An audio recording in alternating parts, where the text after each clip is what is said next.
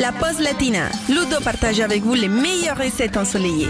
Attention, nous avons encore une véritable tuerie au menu de la pause latina aujourd'hui. Nous allons préparer des pancakes à la banane, une gourmandise délicieuse pour se régaler en dessert ou bien au petit déjeuner.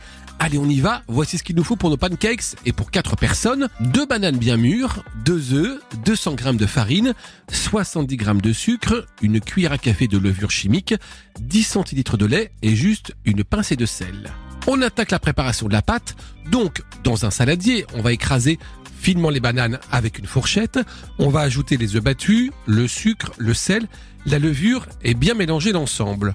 Ensuite, on va ajouter la farine, mélanger à nouveau très progressivement, verser le lait tout en continuant de mélanger. La pâte doit être assez épaisse. Une fois que vous l'avez, vous la laissez reposer 10 minutes à température ambiante et pendant ce temps-là, dans une poêle légèrement huilée, vous allez verser des petits ronds de pâte en les espaçant les uns des autres pour faire comme des petites crêpes.